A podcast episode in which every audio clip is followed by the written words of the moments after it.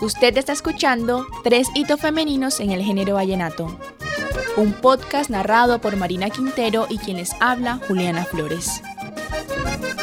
Bienvenidos al cuarto y último episodio de nuestro especial Tres hitos femeninos en el género vallenato. Luego de narrar algunos hechos históricos que llevaron a Consuelo Araujo Noguera y a Estela Durán Escalona a destacarse como pioneras en el ámbito de la música vallenata, nos detendremos en la historia de Rita Fernández Padilla. Mujer compositora, sus melodías hablan más allá de las palabras, cantora que se nutre en las armonías de su espíritu creador.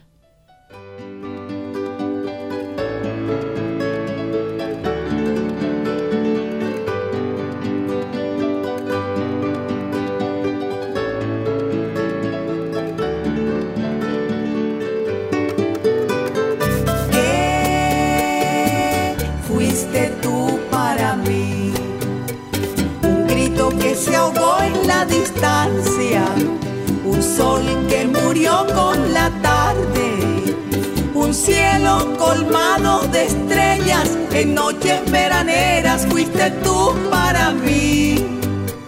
Tú fuiste el ave de paso que vino a posar en mi vida. Hoy solo eres sombra perdida vagando en recuerdos de ayer. Hoy solo eres sombra perdida. El folclore caribeño colombiano trasciende referente étnico y geográfico que en su sentido inicial le traza la música de nuestro litoral atlántico. La historia de la música tropical colombiana da cuenta de destacados intérpretes, compositores y cantantes que han aportado su genialidad llevando nuestra música a lugares destacados en el concierto internacional. En particular, vale destacar la presencia cubana en la expresión musical, por ejemplo, de Guillermo Buitrago, quien ostenta el mérito de haber sido el creador de un estilo musical caribeño afincado en las cuerdas de la guitarra.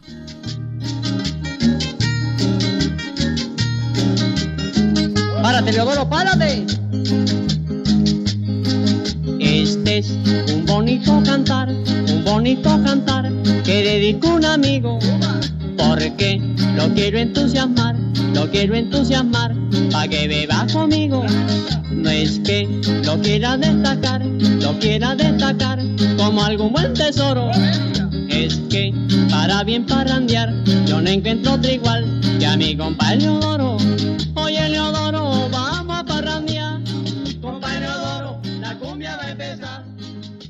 El ambiente musical que prevalecía en el Caribe por los años 30, el tango, la milonga, la música cubana y las bandas de jazz, había cautivado el gusto de los colombianos.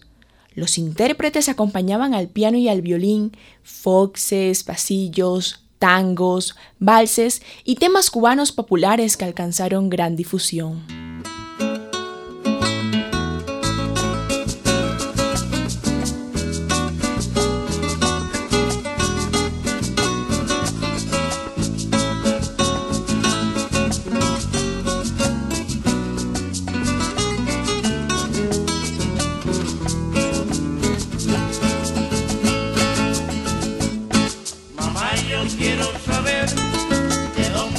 Así,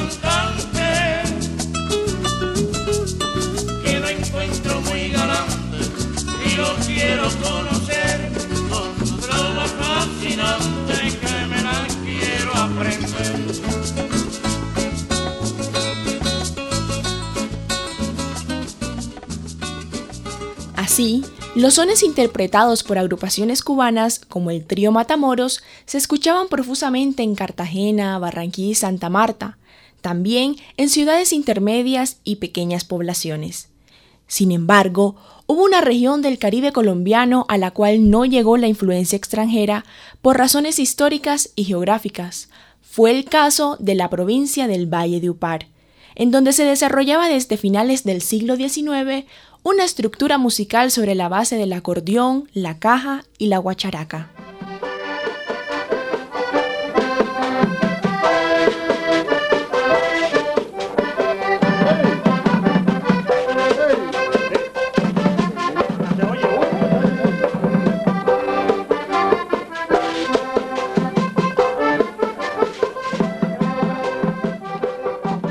En casa de la familia Fernández Padilla, en la colonial Santa Marta, los arpegios de la guitarra y las melodías del piano hacían de telón de fondo a la vida familiar.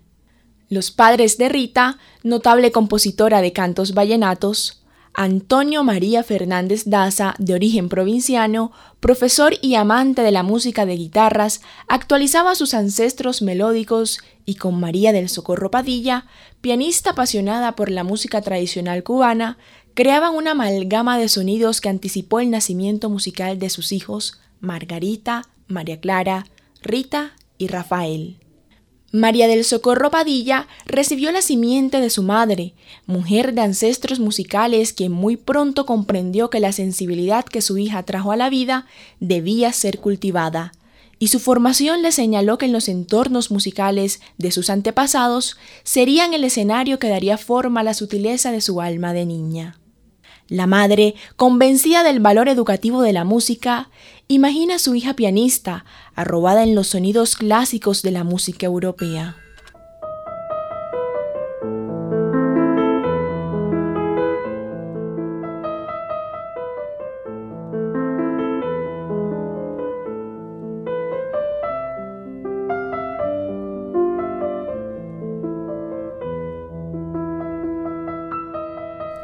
No terminaba de cumplir los 15 años cuando a Santa Marta llegaba proveniente del viejo mundo un piano marca Wyson que su madre, por intermediación de un familiar cercano, había encargado. Fue un piano a pedido, su fabricación duró seis meses. Su llegada al puerto contó con la presencia de familiares y amigos que festejaron el gran acontecimiento, un hermoso piano alemán, el primero en pisar tierra americana presagio de los encantos musicales que estaban por venir. La joven María del Socorro inicia su formación musical bajo la tutela de un consagrado profesor alemán, para quien ella fue siempre su alumna de las manos de seda.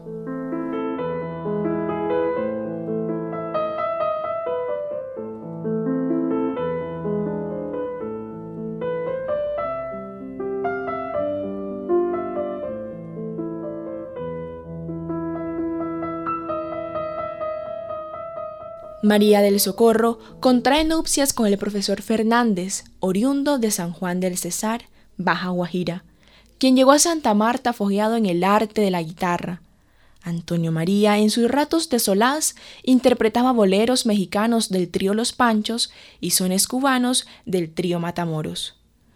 Su esposa lleva consigo al hogar el sentimiento de la mujer enamorada y la impronta de aquella musicalidad familiar que encontró en el piano, la materialización del gusto y la exquisitez de su estirpe.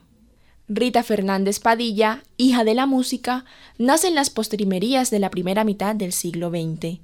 Cuando alcanzaba los cinco años, su madre crea para ella un programa de iniciación musical, la pequeña aprendiz convierte entonces el piano en un instrumento más de sus embelezos infantiles, que junto a crayolas y cartillas llenaba de ilusión sus primeras creaciones.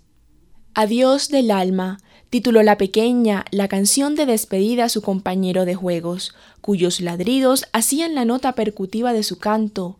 Adiós Tarzán, adiós del alma, sentimiento profundo de la infantil creadora, primer espejo sonoro que transmitía el fulgor de su invención. La contemplación y la complacencia de las horas académicas dirigidas por su madre la apartan de la esencial disciplina para el aprendizaje. Entonces decide la madre ponerla bajo la égida de las distinguidas pianistas, maestras Julia Bermúdez y María Luisa Flores de Junde. Con ellas permanece hasta su ingreso a la Escuela de Bellas Artes.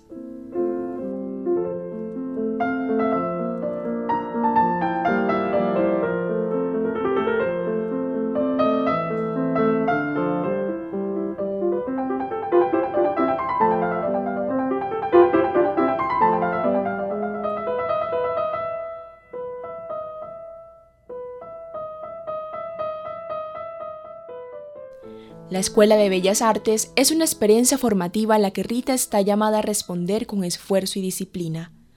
El enfoque clásico de la música es exigente.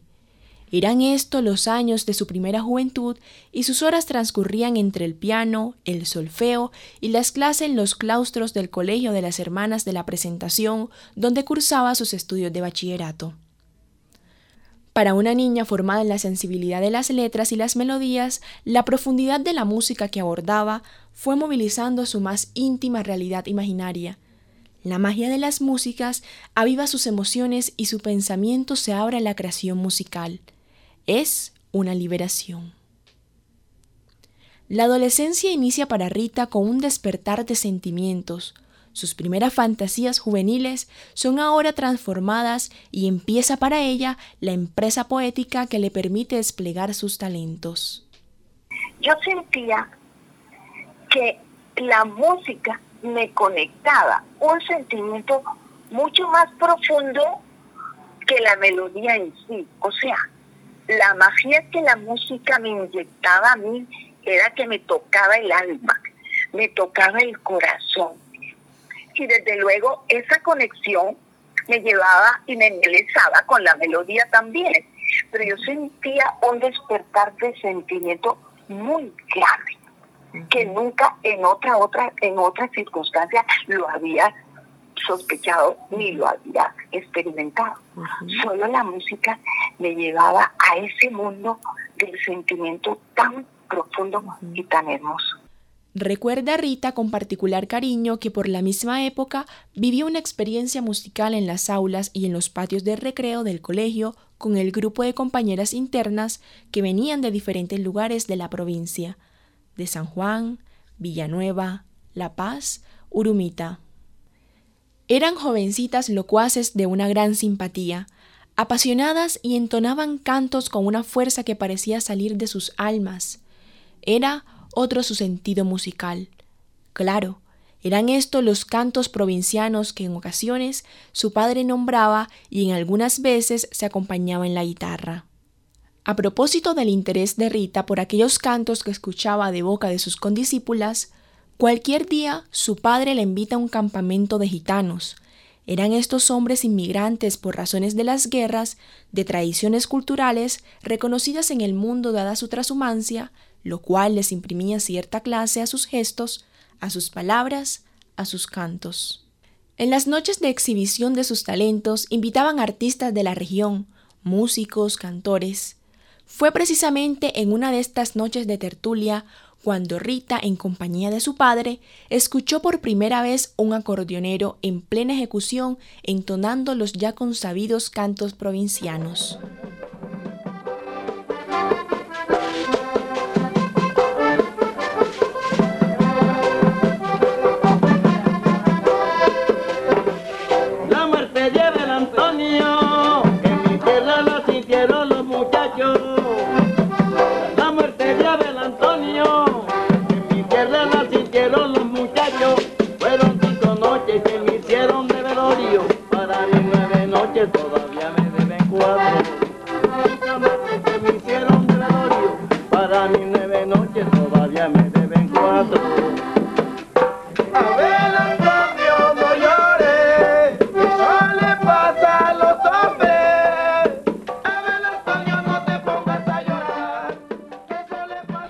Era Abel Antonio Villa, hoy reconocido como juglar esencial de la tradición musical vallenata.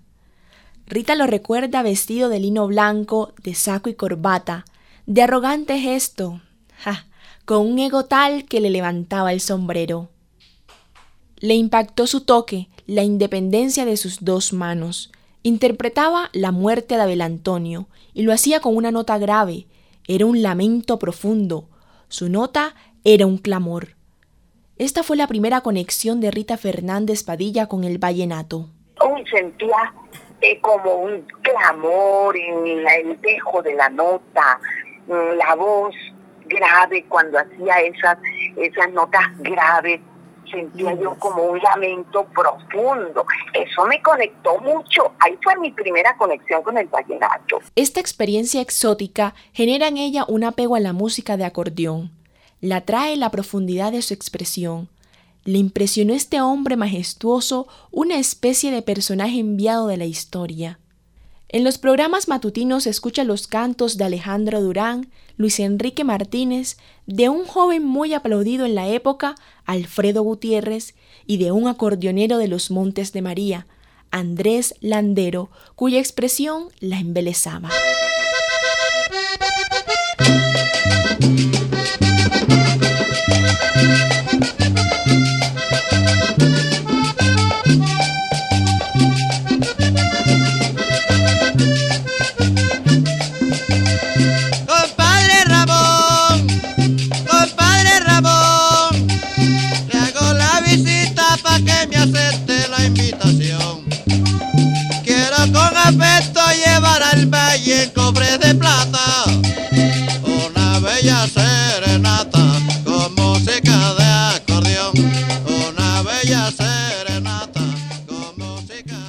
Fernández realiza su primer viaje a Valledupar y en una parranda en la casa de Las Montero escucha a Gustavo Gutiérrez y su concertina, con el cual reconoce una cierta familiaridad, pues su madre, Teotiste Cabello, la llama prima. Escucha de Tavo sus primeros cantos, Confidencia, Morenita, La Espina, Cecilia. La música del romántico cantor recupera para Rita otra sensibilidad, su tesitura le evoca las épocas idílicas de su niñez. Los sonidos de la concertina actualizan sus románticas fantasías. Segundo encuentro con su más profunda sensibilidad artística, punto de inflexión que marca su existencia, nuevas rutas.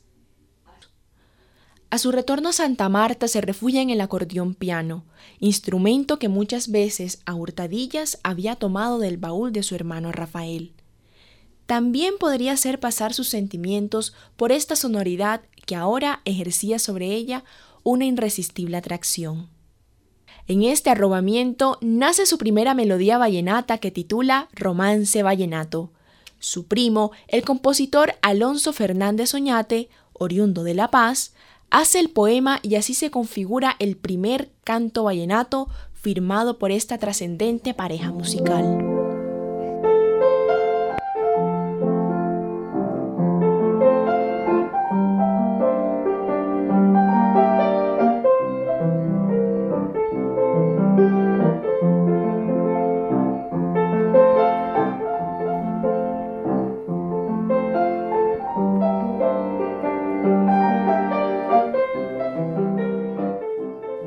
Para Rita un tiempo de experiencias íntimas tanto en lo musical como en lo poético. Una constante introspección la acerca a los recodos más propios de su ser y con ello su espíritu se recrea en un permanente ejercicio, a veces radical, de su sensibilidad. Es un tiempo pródigo para la composición. Tres o cuatro canciones hacen parte de un repertorio que ella ha cultivado con devoción.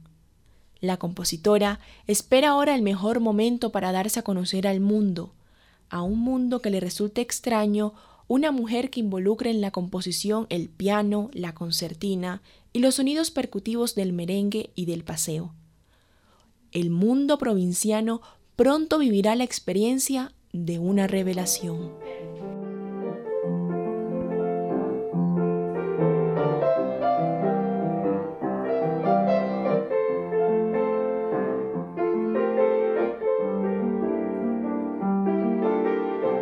En los primeros meses del año 68, un acontecimiento se anuncia por los caminos que conducen a la ciudad de los Santos Reyes. La gobernación del naciente departamento del Cesar, bajo la orientación de la joven Consuelo Araujo, ha ideado una fiesta para los acordeoneros de la Gran Magdalena y más allá de sus linderos. El anuncio recorre los micrófonos de las emisoras de todas las pequeñas poblaciones y hasta los púlpitos de las iglesias, Incluso la prensa capitalina daba cuenta de ello, y los acordeoneros de las provincias más lejanas alistaron sus alforjas y comenzaron la gran travesía que finalmente los llevaría hasta la plaza ya conocida como Alfonso López. El anuncio llegó hasta Santa Marta, capital del Gran Magdalena. Rita se entera de la gran fiesta y su corazón de compositora se llena de gozo. ¿Cómo podría participar? Se pregunta la inquieta joven. Sabe que dispone de un tesoro musical que puede llevar a manera de presente a músicos y cantores. Entonces, habla con sus compañeras de clase y les propone conformar una agrupación musical. Ella en el acordeón piano, vocalista cuando fuese menester, y la percusión a cargo de las más talentosas, conducidas por los amigos sabaneros. Algunos estudiantes del Colegio de Bachillerato de Varones y otros de la Universidad del Magdalena. Así se configuran las universitarias, el primer grupo musical femenino conformado por Carmen Mejía Barros, Lucy Serrano, Miriam Serrano Ceballos, Carmen Elena Parode, Lourdes Cuello Montero y Betty Knopman, liderado por Rita Fernández Padilla, compositora e intérprete del acordeón. Entonces, eh, me entero de que el primer festival Vallenato, Consuelo organizando ese festival, y eso era publicidad para allá y para acá. Yo, wow, vallenato. Ya yo tenía como tres, cuatro canciones vallenato y yo dije, bueno, yo voy a hablar con unas compañeras. Voy a hablar con ellas, a decirle que ensayemos y montamos un conjunto de niñas y vamos no a competir. Nunca vinimos a competir sino a mostrar a la, mujer como especie de un regalo de Santa Marta a Valledupar. Con el apoyo de la Gobernación del Magdalena, la Lotería del Libertador, la Universidad del Magdalena y otras instituciones, realizaron las universitarias su primera presentación ante el público vallenato que aplaudía a sus acordeoneros. Para ellas también hubo aplausos y felicitaciones, y en primera página de la prensa escrita capitalina, El Tiempo y El Espectador, sendas fotografías de las universitarias ilustraron la noticia.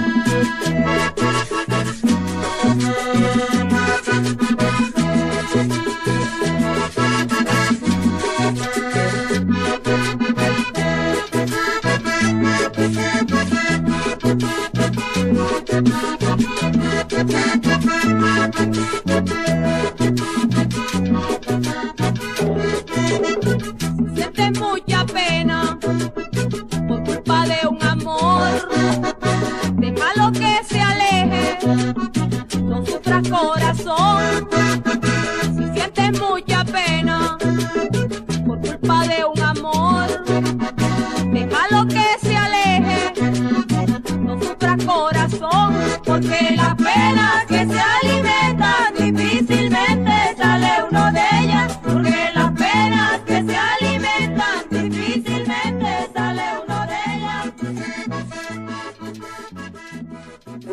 tomó fuerza y ya cuando nos vimos con todo ese acompañamiento, acordeón, caja, guacharaca, tumbadora, cencerro, cantante y corista. Y nosotras no teníamos que ver que si era machista, que no era machista, nada que de, nada de eso. Eso ni nos imaginábamos. Ni, ni siquiera presentíamos que podía ser machista el vallenato y Consuelo allá en el escenario les decía, miren chicas vallenatas, aprendan, cojan ejemplo de estas samarias que han venido a traernos estos cantos vallenatos, qué ejemplo tan lindo, miren niñas, niñas de Valledupar, por favor, miren qué hermosura, cómo han engalanado este acto, este evento, bueno, eso fue hermosísimo. Santander Díaz, director artístico con el sello Bambuco, se interesa en la agrupación para efectos de grabación y realiza un cronograma de actuación en escenarios reconocidos en el campo artístico. Luego de obtener las respectivas autorizaciones por parte de sus familiares, las jóvenes regresan a Bogotá a realizar la grabación de su primer larga duración. La carátula la hace una fotografía de las seis integrantes con sus respectivos instrumentos, acordeón piano, caja, guacharaca, tumbadora y cencerro. En la parte superior el título de las doce canciones, de las cuales cuatro son de la autoría de Rita. Las universitarias no grabaron el segundo larga duración programado. Era cierto que entre sus integrantes había talento y en algunas desbordaba la pasión. Sin embargo, la protección de las familias limitaba la libertad que requiere el ejercicio de la profesión y otras circunstancias de carácter afectivo debilitaron la vocación de niñas que aún no alcanzaban la mayoría de edad. Rita, por su parte, continuó su tarea compositiva y avanzando en la década de los 70, Alfredo Gutiérrez, el rebelde del acordeón, incluía en su repertorio cantos de una mujer compositora de gran talento para la expresión romántica del canto vallenato.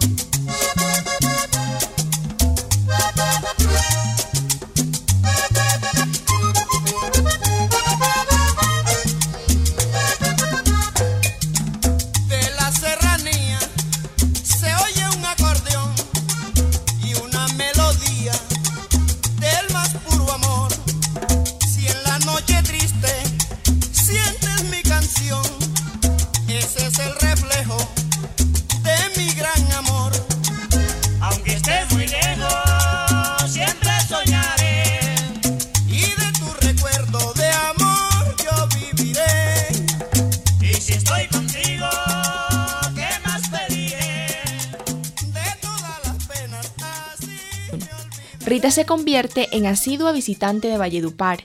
El cariño y admiración de los vallenatos hace de ella una hija adoptiva que se ha apropiado de los encantos de su poesía y ha sabido traducir el sentido de sus símbolos. El Guatapurí y la Nevada engalanan su poesía y la historia que comienza con el cacique Upar, María Concepción Loperena, la heroína, y que se actualiza en el temperamento de la cacica, ella la recupera y la entrega engalanada al departamento del Cesar en el himno de Valledupar. El nombre de Rita Fernández Padilla, la autora del himno, permanecerá en los anales del departamento del Cesar y de su ciudad capital en un lugar protagónico y permanecerá en la conciencia de las nuevas generaciones. Cada vez que alguien entone el himno de Valledupar, repetirá el nombre de su autora con respeto y admiración.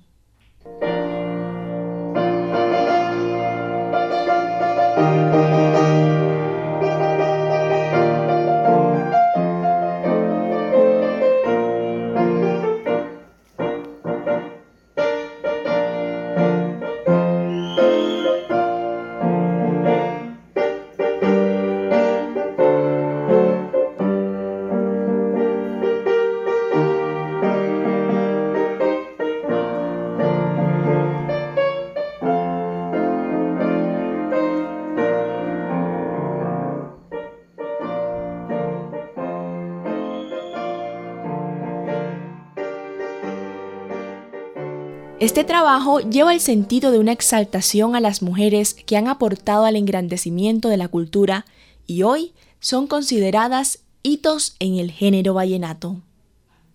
Cómo hartaba escalona de mentiras a estas mujeres. Esta es una de, las, de los cantos más bellos que ha hecho Rafa. A mí me fascina, es un merengue. Es honda herida. Que yo tengo una herida muy honda que me duele que yo tengo una herida muy grande que me mata, que yo tengo una herida muy honda que me duele. Ay, Valledupar, hermosa tierra mía, como un homenaje te vengo a cantar. Cantar esta noche mientras llega el día, al nacer el día volveré a cantar. Cantaré a la sierra y al Guatapurí. De repente yo he llegado a un lugar en la sabana Este trabajo contó con la dirección y asesoría de la profesora de la Universidad de Antioquia, Marina Quintero Quintero. Agradecimientos especiales a Dagoberto Paternina, David Berrío, Tania Flores y Dayana Lara.